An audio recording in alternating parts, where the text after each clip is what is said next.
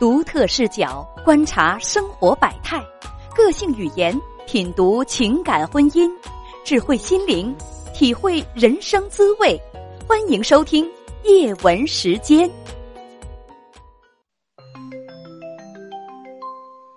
你好，叶文姐。嗯，你好，请讲。呃，我今年三十八，然后那个我老公四十一，嗯然后结婚十五年了，孩子十四岁，是个女孩儿。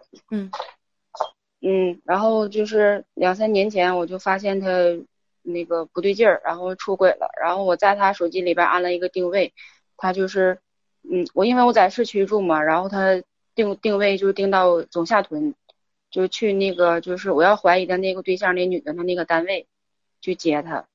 然后我还看着那女的，就是那天她去参加婚礼嘛，然后晚上在那儿吃饭，一等在那儿等好几个小时。你丈夫等等他等好几个小时。嗯，对，然后然后我就、我就给他打电话嘛，我说你在哪儿呢？他就说在广场溜达呢。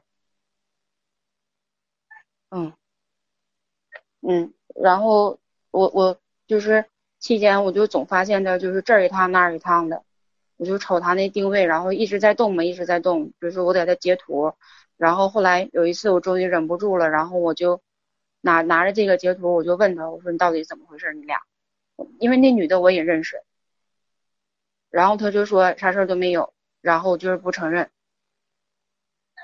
嗯然后后来就是那那女的总来我家吃饭什么的，呃，其实就是那女的之前我认识的，感觉这个人挺爽快的，跟我性格差不多，还挺好的。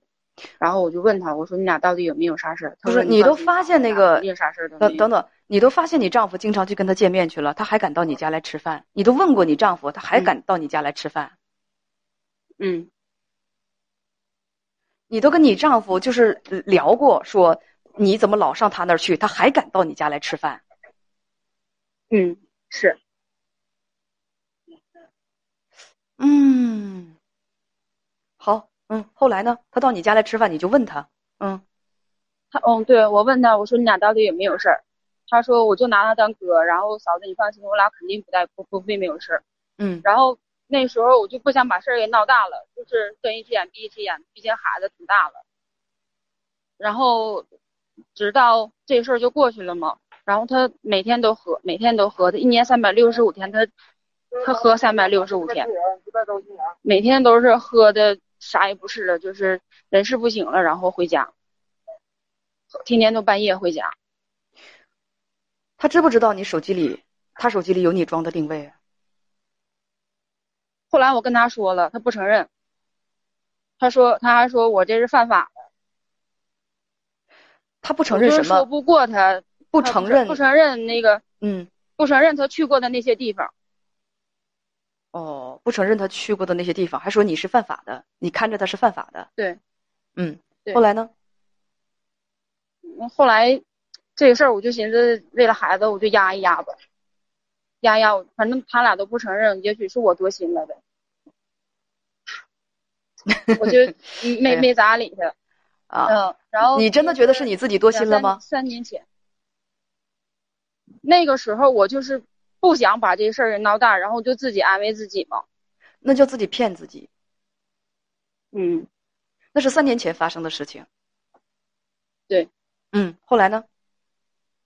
后来到四月份，今年四月份的时候，然后我我又发现他，他又又是喝多了嘛，喝多了，然后他手机有个微信，然后我就看见了，看见他俩的微信就是当天的，当天的，然后那个他说他想他什么的，然后那女的就是出门旅游了，他还说我开车去接你，嗯。嗯，然后我就拿这微信，我就我就把他给给那个弄醒了嘛，弄醒了，我说你这啥意思？呃因为这个微信孩子也在我旁边呢，我不知道是这么回事儿，然后孩子正好也在我旁边呢，就是他俩的聊天记录，孩子也看见了，你是不是在戴着耳机呀、孩子没有，听着很不舒服忽远忽近的，用话筒来跟我通话。嗯，我是用话筒，嗯。我嗯，然后那我我我在外边呢，我出来了，然后那个嗯，这回音质行吗？因为可以可以，嗯，你接着说。嗯嗯，你发现了他们两个在微信上的那种通话，微微信上的那种对话就很暧昧，就像一对热恋的情人一样。嗯，你把他弄醒之后呢？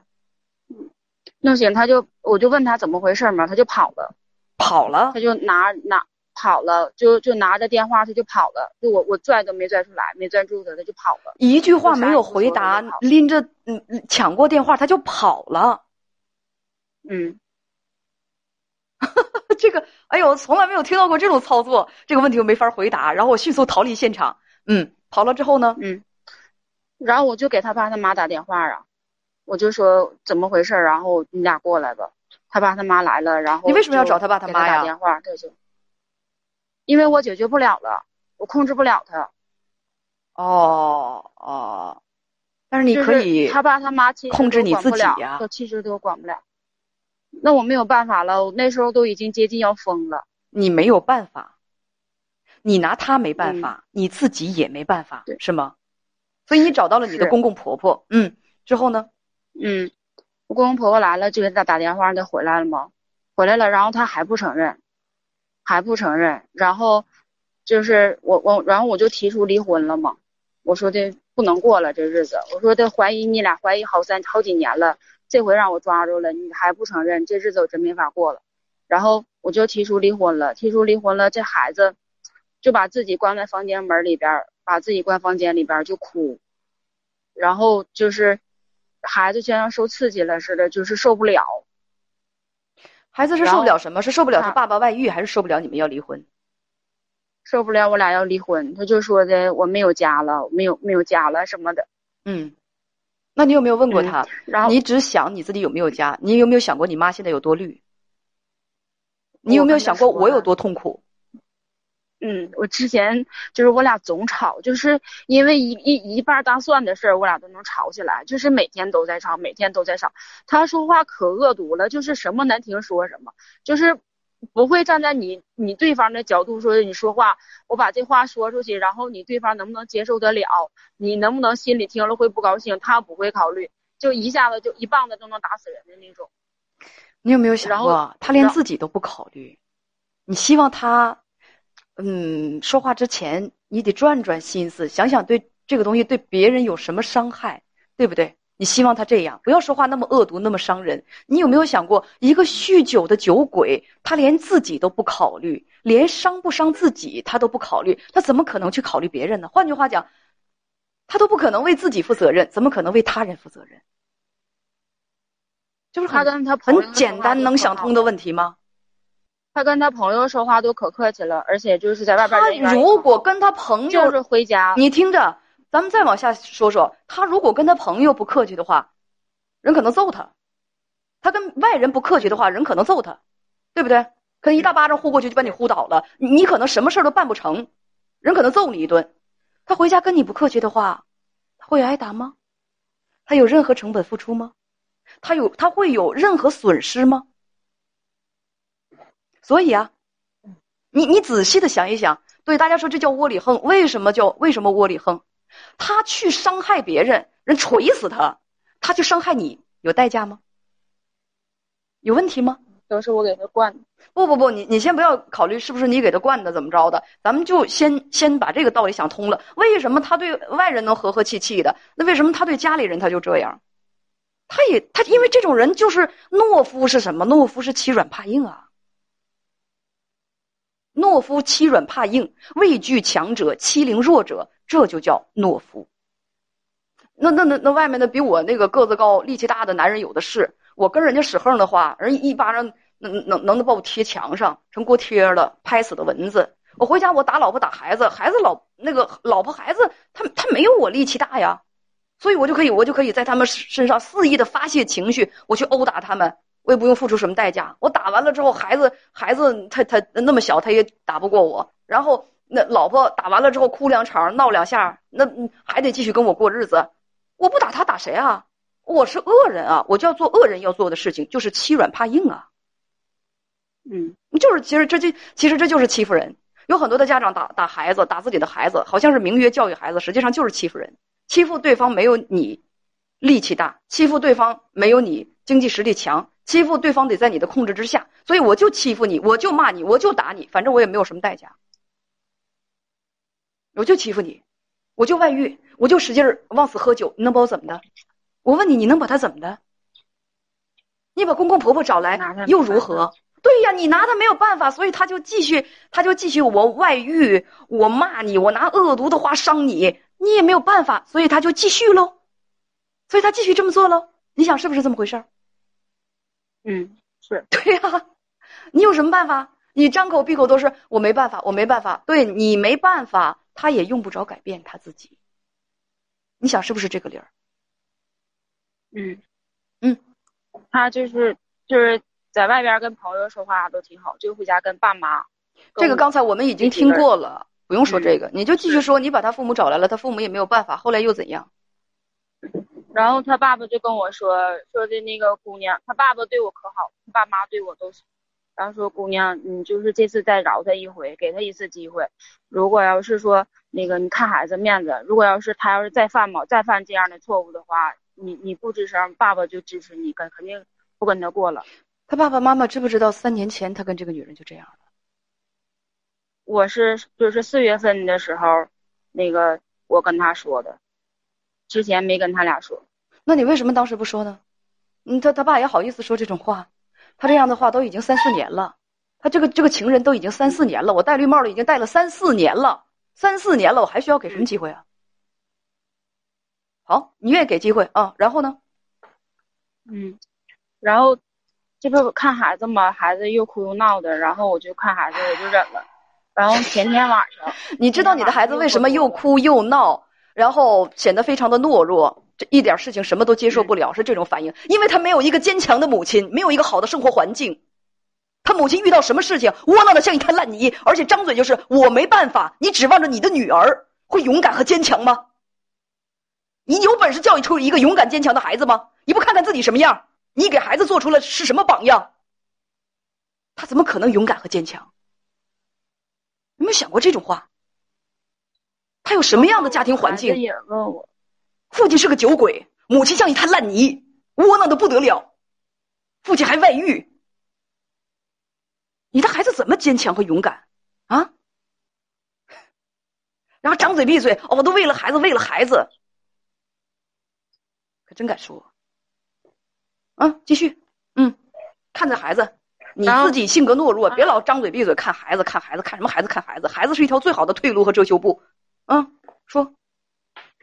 然后过后，孩子就问我妈妈：“你要不跟我爸爸离婚，是不是看在我现在，孩子现在上初一嘛？是不是看在我太小了？如果我要上大学了，你就跟他离了。”嗯。然后我我没吱声，我就是不知道怎么跟孩子说，我就怕伤着孩子，因为。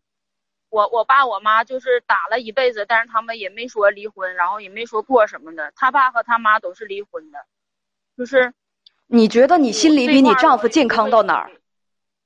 你爸妈没离婚，但是打了一辈子。你你丈夫是单亲家庭的孩子，你觉得你比他健康到哪儿？你比他有什么优势？你们俩一个单亲家庭孩子，一个一个健一个那个那个健全家庭的孩子，你觉得你比你丈夫有什么优势？我不寻思给孩子最少有个健。我问你的是什么问题？你跟你丈夫相比，你觉得有什么优势？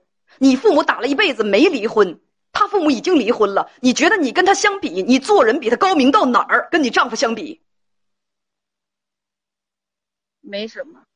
所以你拿这个比什么？有的可比性吗？你们俩一样烂，好不好？能跟你丈夫那样的烂人一块过日子，在一块摸爬滚打的，你以为会是什么优秀的人才吗？优秀的女人会会容忍你丈夫那种赖皮狗一样的人吗？酒鬼、出轨，人间他待不下了啊，净跟鬼打交道。然后你觉得你你你拿这样的人毫无办法，过着那烂泥一样的日子，还得说我父母虽然打了一辈子，但是他们也没离婚，还觉得自己受到了很好的教育，还要感谢一下你爹妈呗，给你这样的生存环境和教育出来，教育出来你这样百炼成钢的。对于这种男人的容忍，你要感谢感谢他们是吗？因为那时候我妈就是吗？就是为了孩子，然后没跟我爸离婚。所以给了你很好的教育和环境，是吗？把你养成今就把你养成今天这个熊样。遇到什么事情，那我没办法，我没办法，我没办法，是吗？然后，你也要像你父母这样，你父母给你的环境一样，给你给你女儿这样的一个环境。你信不信？将来你有你女儿也可能遇到你丈夫这样的丈夫，这样的男人，过你的日子，重复你的生活，这就是你想给他的家庭教育，以身作则。这回我不想了。很多父母，我我不想，我不想再过这样的日子了。很多父母根本就不知道什么是对孩子是好的。我今天早上跟我先生，我们俩在聊天的时候，我们俩交流到一个问题，我们交流到我的宝宝，他将来长大。将来长大，先生说，等他们长大了，他们可能每一家都要生两到三个孩子。我说，也有可能他压根儿就不结婚，不会去生孩子。我先生想想，沉吟一会儿说：“嗯，这也非常有可能。有的时候，对孩子，有的时候，他说现在有一些年轻人，他们不想结婚，正是因为。”对自己和对对方负责，正是因为想对自己和对对方负责，他们不生孩子，正是因为想对孩子负责。为什么？因为他明知道自己养不好，正是因为对孩子负责，所以他们才不要孩子。这句话真的让我就挺受很大的触动的。我身边有也有一些年轻人，他们就是结婚之后，或者是不结婚，他们就不想结婚，或者是不想生孩子。我问他们为什么，他们就说：“我结婚了，我不会让另外一个人和我。”更幸福，所以这是我不结婚的原因。你细品，这是不是一种负责任的态度？有的结婚了不要孩子，为什么？我养不好，我也养不起，我也养不好，我不能对不起孩子。这正是一种对孩子负责任的态度。我个人觉得，那种就是就有那个那个，我有一个朋友，年轻朋友跟我说，他说：“姐，你看看我，我混的狗屁不是的，我连养活自己我都很困难。”我我为什么要带一个孩子到这个世界上跟我吃糠咽菜吗？你说孩子多痛苦啊！我受很大的触动。所以有很多人张口闭口说为了孩子，为了孩子，你们到底真的知道什么叫做为了孩子好吗？你们有没有站在孩子的角度去想一想？一跟一个烂人在一块生活，就是为了孩子好吗？想过吗？你跟编辑讲，以后不能了。说别跟我做这种保证，这种保证必须要跟我做，没有意义。他说呢，你说呢？说为了孩子，你原谅了他。昨天晚上发现，你发现他给那个女的转过五六万块钱，还买过一些东西。嗯。你提出了离婚。嗯。哎，这这你你怎么又提出离婚了？不是说为了孩子我不离吗？显得好高尚的样子，好好做出很大的牺牲，这怎么看？他给情人转过五六万块钱，这昨天就不离了，这是为啥呀？我忍不了了。看在孩子的份上，我们要继续过；看在钱的份上，我忍不了了。这是什么逻辑啊？我搞不清楚啊！我不是看在钱，我我不是认钱的那种人。我不是看在钱，我是说，四月份的时候他已经给我保证了，说不能了，不能了。然后他他又又他又整，然后我就不能忍他了。伤害你，伤害孩子，可以继续过。啊，然后这么败坏钱，终于忍不了了。嗯，好，你提出离婚之后呢？他不同意。嗯，不同意。然后，然后我我就闹嘛，我就说的我肯定过不了了。然后他就说，嗯，我让我同意也行，让我给给他一年时间，然后让我把孩子就是给给抚平了，然后别让孩子就是现在就就青春期嘛，然后。别让孩子有什么过分的做法什么的，不是他这些为什么让都要让你做呀？你说，你说败家是你败的，外遇是你外的，为啥这些东西你都要推给我呀？应该你来才对呀。他说孩子跟我好，不跟他好，这因为这孩子一直都是我自己带。那所以为啥你不管是是是他一直是谁带这个任务，你干嘛推给我呀？你有什么资格跟我讲条讲条件，给我分布任务？你是我领导啊，你每个月给我开工资吗？他有什么资格这么说啊？出。出轨的是你，伤害孩子的是你，然后你在这振振有词的跟我讲条件，你那脸呢？我跟他说了这些话，我也说他了，但没有用是吧？你没办法是吧？他就说，他就说，那个现在事儿已经处成了，然后那个我俩有个店儿，说是把让我把要要把那个店儿给我，然后说要给我多少多少钱，我我我就是不想，如果要是分了的话，我就不想跟他再有任何瓜葛了。要是有要是那个店儿啊，要是那个店儿话，给我的话，我俩一定要会会见面会合作，然后我就不想跟他再再有任何。你你要真想离婚的话，你们之间要怎么离吧，这跟我们就没关系了。但是你这有一句话说的不对啊，你要跟他离了，怎么可能没瓜葛？他是孩子的父亲啊，孩子要是归他了，除了这一块儿，你得看，那孩子要归你了，他得看，怎么可能说跟孩子就没瓜葛呢？就跟他就没瓜葛呢？不可能啊！我是说他要把店给我的话，工作上会有一些会接触什么的。把店给你的话，工作上怎么会有接触啊？我这就多问一句，嗯，因为我俩这经营这行业就是，他他干一部分活，我干一部分活。如果要是两两下儿分着干的话，就不挣啥钱。那可以不干这个呀，不干这个店啊。他干一部分活，我就说我不干了。对呀你可以把他出去打工，一个月挣两三千，我也我也不跟他跟他不跟他掺和。那这就是呃后面的事情了啊，这就是后面的事情了。所以说，呃，嗯你要你到底要在我这儿要得到什么？我想问问叶文姐，我要跟孩子说我俩离婚这事儿，然后我要怎么跟孩子说，然后才能把孩子伤害度程度降到最低？因为我我不知道怎么跟孩子解释，我我我我我怎么跟孩子说他爸外遇这个事儿啊？你的孩子，你为什么要跟孩子说他爸爸外遇这件事儿啊？是啊，我就是不知道怎么说，我也想问问你。你的孩子今年十四岁，对吧？嗯你说不说孩子都懂，这你知道吗？他什么都知道，什么嗯都明白。嗯，我记得以前跟心理老师，也是儿童教育专家关明宇老师一起做节目的时候，八岁的孩子，父母打电话来说两个人要离婚，关老师的建议就是跟孩子直说，不要瞒着孩子，也不要骗他，他应该去接受就跟孩子说，直接说就跟孩子说他爸爸有外遇。你是不是傻？我刚才跟你说啥了？我说没说过？我说为什么要告诉孩子他爸爸有外遇啊？为什么？你你告诉我为什么要告诉孩子他爸爸有外遇啊？那我就说你不毁孩子，你是不是难过？为什么要告诉孩子他爸爸是个不正经的人，生活作风不正，所以导致了他婚姻破裂，他没有一个完整的家，让孩子去恨父亲，你会很开心吗？也许你会很开心，孩子会开心吗？你为什么要告诉孩子他爸爸外遇啊？你可以直接跟孩子说，我们俩感情不好，我生活的很痛苦，我们俩不适合再继续在一起，再继续和他在一起，妈妈会挂的。你这么说不会吗？你为什么一定要告诉孩子他爸爸有外遇？你是不是还要告诉孩子他爸爸外遇的细节？你是怎么往他爸爸手机里装定位的？他爸爸和情人是怎么约会的？有些人会告诉我，我知道。我不说这些，难保你不会去干这种蠢事儿。我看你，我看你很像会去干的样子。不要离婚之后，不要在孩子面前说对方不好。为什么？因为这可能会让你获得一些快感。这但是对于孩子来讲，不就是说等同于你拿一把刀直接插到你孩子的身上。任何人，他都是爱自己父母的。你告诉他，他就告诉你，他父亲再烂，他也爱他的父亲，他也很想去尊重他。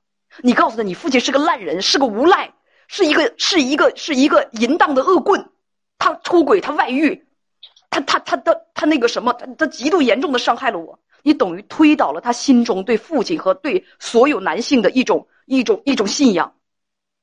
女孩子恨自己的父亲是非常非常可怕的，极容易遇到渣男。而父亲是女儿，是我们的女儿，在人生当中，她看到的异性啊，也就是男性的第一个模板。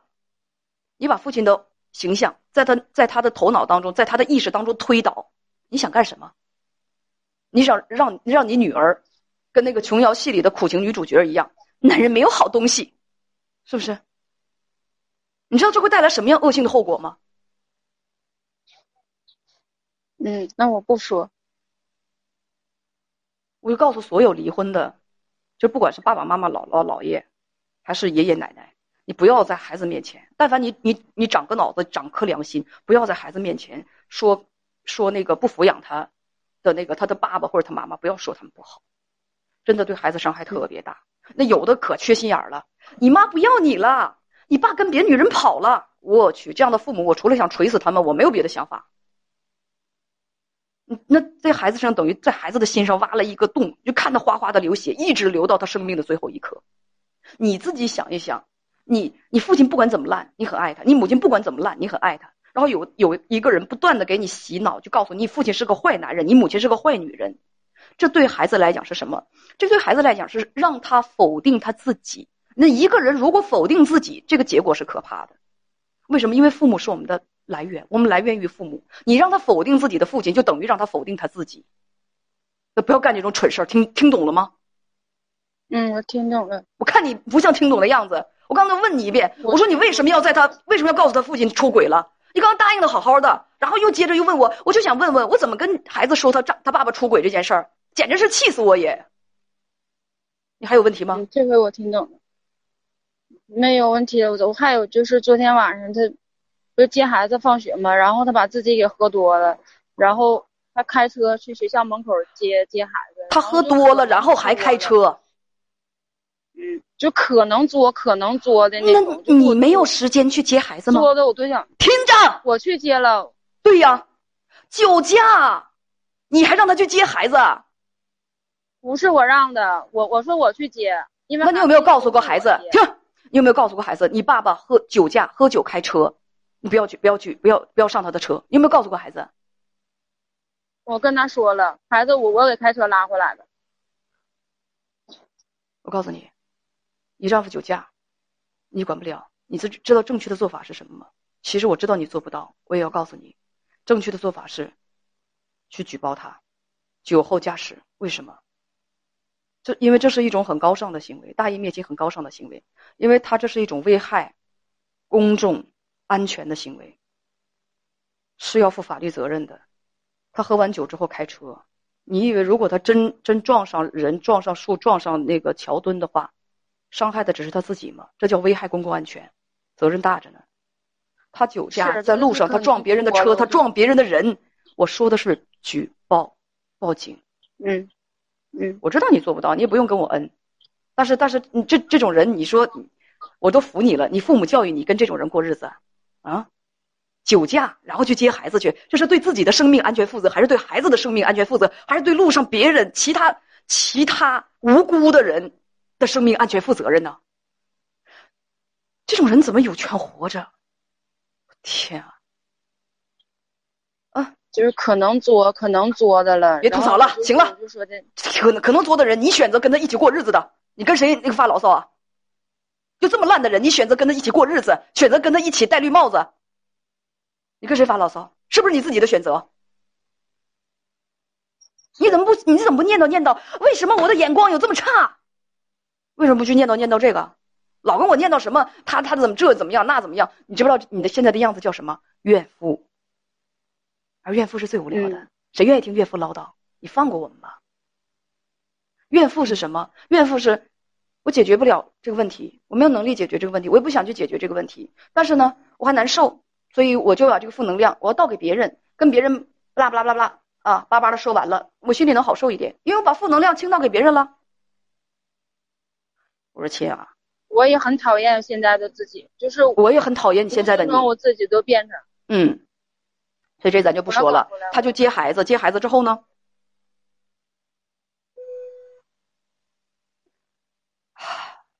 他就接孩子，接孩子之后呢，呃，不好意思，朋友们啊，当前通话对方网络不佳，对方已挂断，太好了，反正那个就。呃，到那个什么了啊？到那个咱们呃该也该挂断的时候了。